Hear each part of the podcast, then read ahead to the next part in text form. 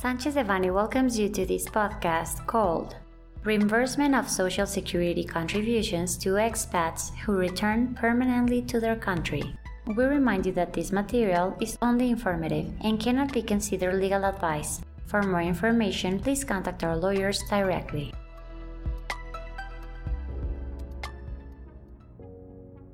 Through Law Precedent 33 2019, the Supreme Court ruled that the accumulated amount of resources for retirement, unemployment in old age, and old age sub accounts, as well as the housing loan, must be delivered to expats who return to reside in their country of origin permanently, in order to fully safeguard their right to Social Security and guarantee the real enjoyment of the social benefits they acquired with their work in our country it is possible to obtain the reimbursement of the contributions made to the individual account in the Retirement Fund Administrator and to the fund of the Housing Loan Sub-account.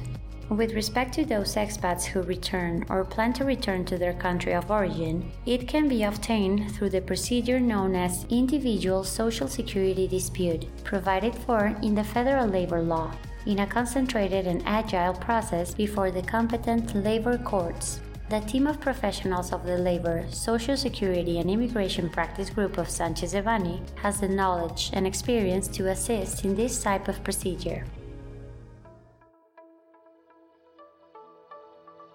This content was prepared by Alfredo Kupfer Dominguez and Stefan Jimenez Cortez, members of the Labor, Social Security, and Immigration Practice Group. For any questions or comments on this material, please contact us directly or visit our website, sanchezdevanny.com.